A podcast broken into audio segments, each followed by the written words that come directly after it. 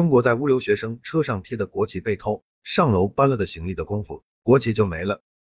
俄罗斯对乌克兰采取军事行动，中国国旗瞬间就成了一种护身符。为了保护在乌克兰的中国公民的人身安全，中国驻乌克兰大使馆紧急提醒中国公民，在乌中国公民可在车身明显处贴国旗。没想到的是，这个紧急提醒却促使中国国旗在乌克兰的脱销。不仅在乌的中国人购买中国国旗，就连韩国。日本等国家的在乌公民也加入到抢购中国国旗的人群中来，因为中国与俄罗斯的友好关系，所以在俄乌交战下的乌克兰，中国人是相对安全的，而中国国旗就是一种象征，就是一种护身符。而韩国、日本这些美国的盟友一并加入到对俄罗斯的制裁中来，这些国家在乌公民自己不能拿本国国旗护身，因此也只能像中国人一样拿中国国旗护身了。